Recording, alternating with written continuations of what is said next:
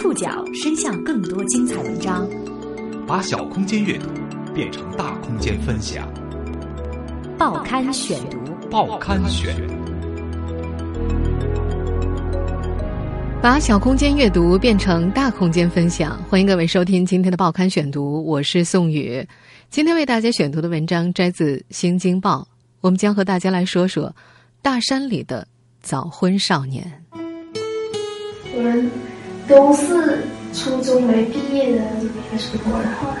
二月底，广西马山一对即将年满十六岁的新郎新娘的婚礼成为网络焦点。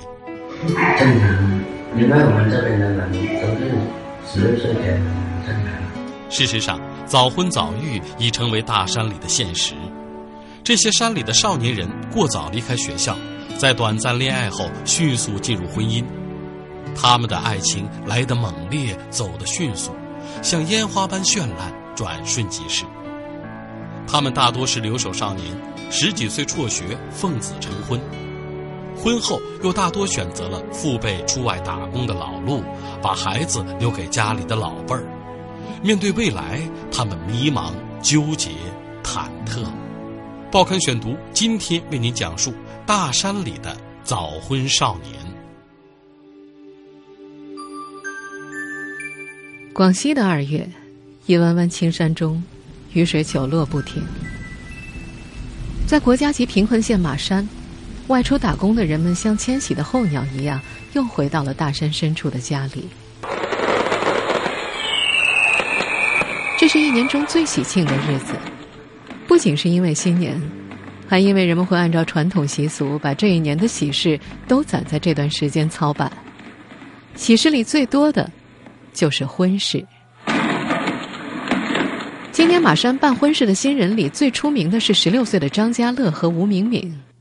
二月二十二号，马山县十六岁少年夫妻的新闻成为网络焦点，他们的婚礼照片被推上了全国各大网站。一个十六岁的新郎是迎娶十六岁新娘的网帖是火了，结婚还辍学了，还十六岁。嗯。在一些农村地区，早婚已经成为一种见怪不怪的常态。这对少年夫妻成了名人。最近，新郎张家乐出门，甚至有人追着要签名、要合影。正月里，张家乐的应酬挺多的，除了吃酒就是出去玩儿。新娘吴敏敏经常一个人待在家里。去年三月二十七号认识的，开始交往。九月份的时候，他爸妈本来就同意了，他就是征求我爸妈的同意。然后我爸妈同同意了之后，可能才办喜酒。结婚这些天，吴敏敏的生活就是看电视、睡觉，睡不着就逼着自己睡，然后再看电视、再睡觉。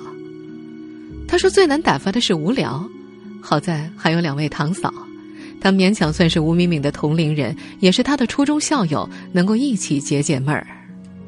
两位堂嫂读完初中就放弃了学业，都是因为怀了孕，然后和丈夫结婚。二嫂嫁过来的时候也才十六岁，如今已经是一儿一女的母亲了。吴敏敏的朋友们也大多嫁了人，和学生的身份告别，结婚生子，这是大山深处一部分少男少女正在经历的命运。马山乔丽香十六岁的韦静，在二月十二号办了婚礼，她十七岁的丈夫随后就去新疆打工，她和公婆在家带着三个月的孩子，她这样描述自己的一天。看下雨，喂孩子，等雨停，喂孩子。丹丁屯十六岁的韦礼芳在二月十三号刚刚生了小孩儿，她准备等小孩满月的时候，把满月酒和婚礼一起办了。即使是结了婚或者有了孩子，这些女孩们也不知道自己到底是大人还是孩子。吴敏敏数着一块一块的零钱，憧憬着去买她最爱吃的辣条。而韦礼芳喜欢回忆初中时的时光，最好的是想去哪里玩都可以，什么都不用顾虑。在丹丁屯，人把十六岁生孩子的韦礼芳叫做小孩子，几位妇女围在一起感叹：“哎呦，小孩子带小孩子怎么得了哦？”在当地人眼里，早婚早育是件再正常不过的事情。按照当地人的说法，如果男人二十岁结不了婚，就算是老伙子。更何况姑娘就那么多，结婚晚了，好姑娘都被别人挑走了。报刊选读继续播出大山里的早婚少年。从南宁市区到马山县城有一百公里，从马山县城再到张家乐和吴明敏在山里的家有五十公里，要先乘巴士再坐摩托，花上一个小时。公路建在一座座山的山腰上，路边没有完整的平地，都是小块不规则的梯田。在村子里，一大早。妇女们拎着木盆、衣服到溪水边，这里还保留着用木棒换衣的习惯。同样被保留的还有对土地宗庙的信仰。每个村口都立着一个红色的土地庙，每家每户的堂屋里都供着一个祖宗牌位。四周都是高山，进入村子手机就会处于无服务的状态。想要收到网络，需要爬上周围的山。在村里，时常能够看到一群十五六岁的年轻人凑在一块儿，男孩们几乎留着一样的发型，后刘海遮住眼睛，两侧头发削短，头发染成红色或者黄色。他们喜欢在村子到镇上的山路上飙车，骑着摩托呼啸而过。而女孩子们，嫁了人的往往手里抱一个，另一手还牵一个；没嫁人的则出现在男孩们的摩托后座上。在当地人眼里，早婚早育是一件再正常不过的事情了。张家乐的叔公指着小夫妻俩感叹：“我十四岁就结婚了，别人还有订娃娃亲的，这有什么了不起的嘛？”张家乐的两位堂哥，一位二十二岁，生了一个男孩；一位二十岁，有一男一女两个孩子。张家乐的堂叔在四十岁的时候已经成了爷爷，今年四十二岁的他有两个孙子，一个孙女儿。他对目前这种生活很满意，觉得趁自己还有能力，可以帮忙抚养孙子。等到自己老了，儿子儿媳又会过来反哺他。村民们回忆，早婚在上世纪六十年代曾经盛行，到了八十九十年代，村里适龄的青年受晚婚晚育政策的影响，并未出现太多早婚的情况。不过到了最近几年，村里光棍逐渐多了，早婚的现象也就越来越明显。按照当地人的说法，如果男人二十岁还结不了婚，就算是老伙子。姑娘就那么多，结婚晚了，好姑娘都被别人挑走了。马山县教育局的一位官员介绍，在张家乐所在的这个村子里，四十岁以上的光棍数量达四十多个。有些家长给男孩灌输观念。在外面读书能找到女朋友的，就尽量找一个回来，把这门亲定下来，完成一个家族传宗接代的最大任务。早婚中的女方家长常常处于被动的一方，因为父亲显得很无奈。唉，女儿怀孕了来跟我说，我除了让她嫁，还能怎么办？在丹丁屯，一位村民粗略估算了一下，屯里四百人左右，大龄单身男青年能达到四十个。他们共同的特征是年纪在三十到四十岁，家庭贫困，挣钱能力不强，和父母生活在一起。古林镇某村的村民李春红估计，他们村里的光棍大约有四十多个。李春红记得，在上世纪八十九十年代，为了要男孩，村里的妈妈们流掉了不少女孩，新生儿的男女比例一度达到一比五。上世纪九十年代末，李春红和丈夫想要个儿子。但是，最后还是生了两个女儿。李春红认为自己为女儿黄娇娇做了最好的选择，挑了个上门女婿。黄娇娇今年十六岁，孩子刚出生，她和丈夫同在古林镇的一个村子里长大，两家离得近，走路不过十分钟。养儿防老、传宗接代这个观念在李春红的心里根深蒂固，没有儿子就招个女婿进来，他心里有杆秤。等十年之后，夫妻俩无法工作了，女儿就能养活他们，不用为养老操心。而对于生了男孩的家庭来说，娶到媳妇儿传宗接代变成了首要大事。二零一五年，乔丽香的李方明读到初二便辍了学，跟着父母在广东打工。在校的时候，他与比自己高一个年级的韦礼芳恋爱。知道这个消息，母亲李敏没有反对，反而让李方明把辍学的恋人也接到广东，与自家人一起生活。到广东不过三个月，韦礼芳便怀上了孩子。知道消息的时候，李敏觉得有点早，但转念一想，又觉得安慰，至少传宗接代的任务完成了。生了第一胎，他们俩缓两年还能再生一胎。二月二十八号中午，在乔丽香的老家里，孩子醒了过来，韦丽芳两手搂住孩子，一把抱起来。李敏怕他用力过猛，连忙上前帮忙。这个十六岁的姑娘，如今一边爱着动画片《海绵宝宝》《熊出没》，一边在 QQ 上和同学们聊着孩子怎么吃奶、丈夫公婆对自己是否好的话题。这些过早踏入婚姻的少年，无一例外有个共同的身份——留守。从留守儿童到留守少年，他们人生的前十几年大多独自生长。当他们遭遇懵懂的感情，赫然发现周围人都在早恋，性似乎也不是什么大不了的事情。报刊选读继续播出《大山里的早婚少年》。二月二十七号上午九点，广西马山县妇幼保健院，十六岁的韦璇躺在床上，睁着一双大眼睛，盯着病房顶上的黄字出神，手上滴滴答答的输着液。如果不说的话，没人猜得到她在前一天刚生了孩子。这个姑娘一脸稚气，刚上高一。怀孕七个月的时候，韦璇还不知道自己有了孩子，以为是肚子胀气，一个劲儿的吃健胃消食片。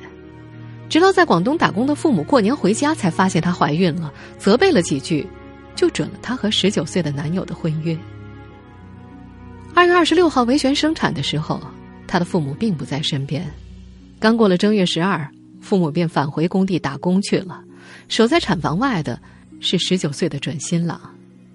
几天之后，韦璇将带着新出生的孩子进入婆家，和他的学生身份正式告别。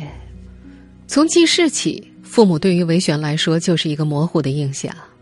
这个女孩说，父母已经在广东打了十几年的工，每到过年或者寒暑假才能够见上一两面。韦璇和姐姐被留在老家，由奶奶照看。说是照看，其实也就是做做饭。人生的前十几年，他们都是独自成长。四年前，姐姐怀了孕，然后嫁了人，如今，又轮到了韦璇。和韦璇一样，吴明敏、韦静、唐岩等人无一例外都是从留守儿童到留守少女，他们的父母都是常年在外地打工。红遍全国的十六岁夫妻中的新娘吴敏敏说。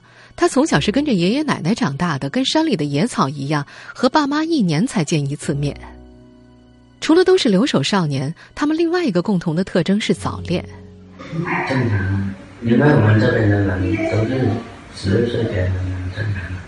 吴明明十六岁的丈夫张家乐说，他所在的初中恋爱很普遍，班上五十个人有三十个都谈恋爱，而他和吴明明也不算初恋。他们都是在初一的时候就有了男女朋友，不过后来都散掉了。在他们就读的中学里，性也不是新鲜事儿。韦璇、韦礼芳都强调，他们绝不是班上的第一例因为怀孕生子而辍学的人。在自己和男友发生性关系之前，他们已经听说过很多同学都那个了，因此他们也觉得性其实没什么大不了的。韦璇的丈夫蓝胜龙刚满二十岁，听到韦璇怀孕的消息，他说自己懵了。本来和朋友约好出去玩，结果一晚上都没睡着。初中毕业之后，他在南宁一家餐馆做厨师，一个月挣了两千五百块钱，本来觉得挺满足的。但是孩子的花费让他压力陡增，他眉头皱了起来，说回去打算做两份工，白天在餐馆，晚上去烧烤摊。孩子来的太快了，他觉得根本就措手不及。这个孩子是在中考结束的夏天怀上的，当时这对小情侣讨论过性，韦璇还有些扭捏，蓝胜龙说服了他，反正也在一起，早一点又有什么问题？怀孕的时候，家住在马山金岔镇的留守少女唐妍十五岁，已经辍学。谈起性，她意外的直白，她说自己不是个例，她觉得没有什么，双方真心喜欢就可以。马山县妇幼保健院妇产科主任陆丽荣认为，虽然初中有生理卫生课，但大多数的少男少女都没有做保护措施的意识，这催生了一批低龄产妇，他们是生产事故的高发群体。根据马山县妇幼保健院的入院记录，仅在今年一月份就有八名未成年孕妇再次生子，最年轻的十五岁。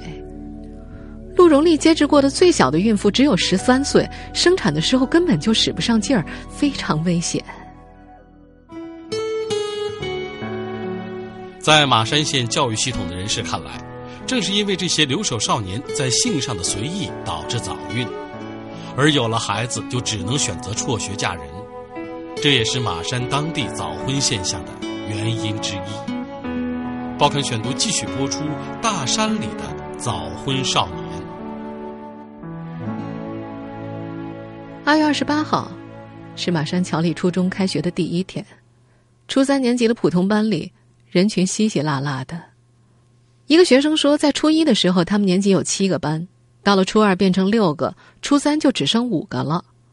曾经在乔丽乡读过初中的韦礼芳也说，他初二升初三的时候，年级里六个班变成了五个，接近有一个班的同学都退学了。在韦礼芳的记忆里，同学们辍学的理由五花八门：因为怀孕要结婚的，因为被同学嫌弃不爱干净的，因为打架，因为睡眠不足，等等等等。在初三上学期，金茶镇的唐岩和四五个同学都放弃了学业，到广东去打工。他承认离开学校是因为学校不好玩，外面的吸引力太大了。这个十五岁的少女说：“出门打工能够挣钱，读书有什么好的？”那对红遍全国的十六岁夫妻中的新郎张家乐是在初二辍学的。他到广西南宁去做建筑工，一个月能够挣三千五百块钱，这让不少年轻人艳羡不已。一位刚刚成亲的女孩对前去采访的记者说：“父母和老师总是跟他讲知识能够改变命运，但是他自己不这么想。现实当中有太多读了大学也找不到工作的案例。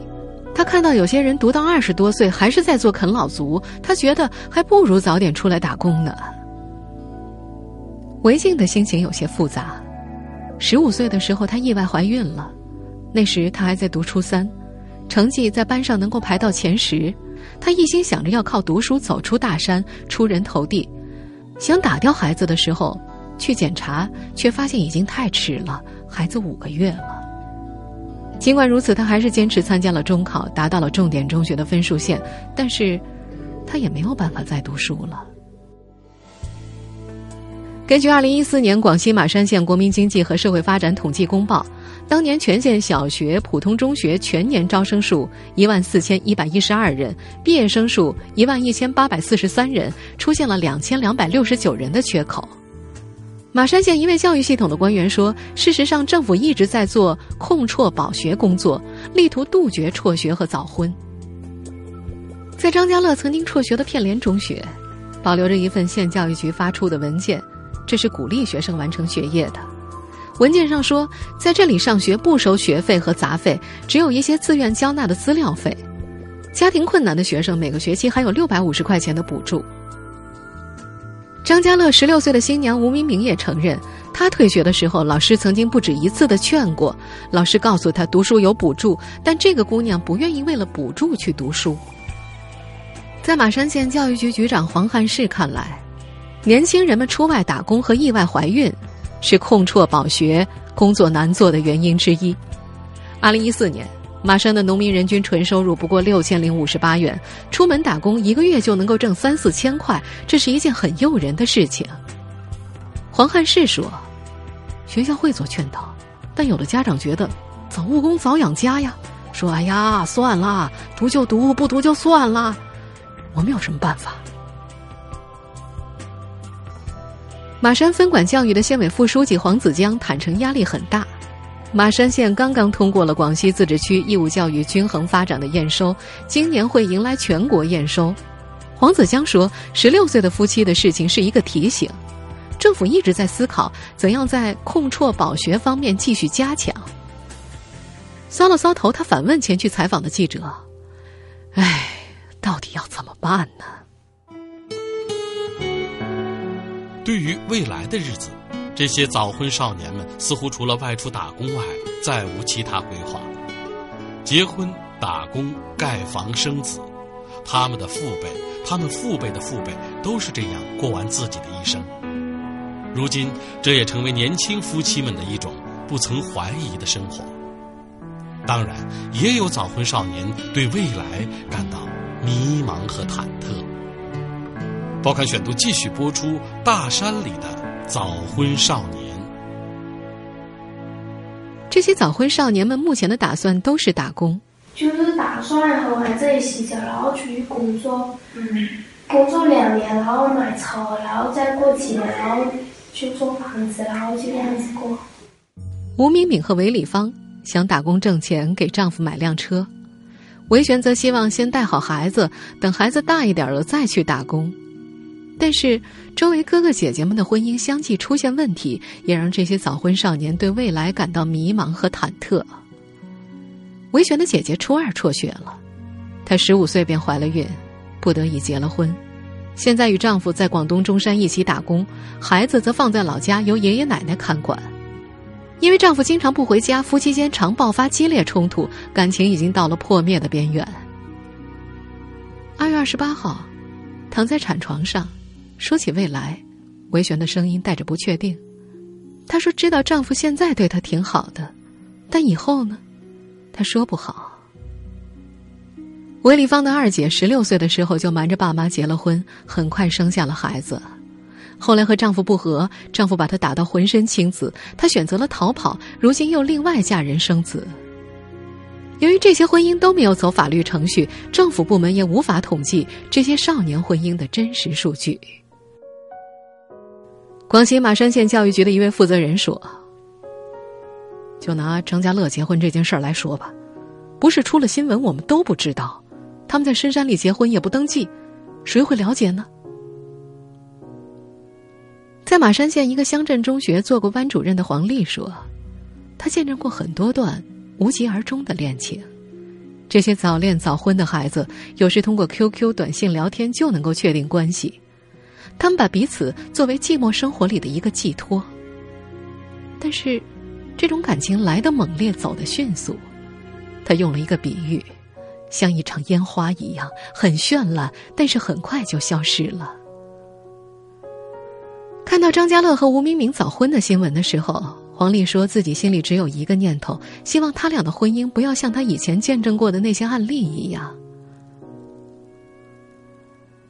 广东省青少年研究中心的主任曾锦华认为，并不是尽早成家立业就是好的，有时反而可能会陷入一种恶性循环。这些偏僻山村的早婚现象，父母是始作俑者，早婚的背后是父母的推动和家庭的压力，普法的重心应该放在监护人的身上。研究婚姻法的北京律师于超说，早婚早育会带来一系列的社会危害，违反婚姻法规定。破坏了法律的严肃性，一旦怀孕，不利于胎儿发育，也不利于母体健康，缩短了人口增长周期。早婚者年龄较小，不能很好的处理家庭矛盾，为家庭不稳定和社会矛盾埋下了隐患。在这种背景下，要深入开展婚姻法、人口和计划生育法等法律的宣传教育，民政、妇联、计生各村组干部甚至可以直接干预早婚现象，做到早发现、早制止。张家乐与吴敏敏的婚礼走红网络之后，广西马山县于二月二十二号下午组织了工作组进行深入调查。查实有关情况之后，工作组对张某、吴某双方以及其父母进行了批评教育。同时，马山县教育、民政、妇联等部门召开了联席会议。教育局局长黄汉士说，在会上各个部门都做了检讨。从法制来说，婚姻法宣传不到位。从教育部门来说，教育的体制有问题；对妇联来说，妇女维权没做好；还有乡镇也有问题。在会后，当地政府落实了五大措施应对辍学和早恋现象，包括加强法律法规宣传、完善德育关爱机制、建立控辍保学网络、提升贫困救助力度、拓宽升学就学渠道等等。不过，在接受记者采访的时候，少年夫妻们对于政府的举措表达了一致的观点。他们说：“过好自己的小日子就好了，不需要管那么多。”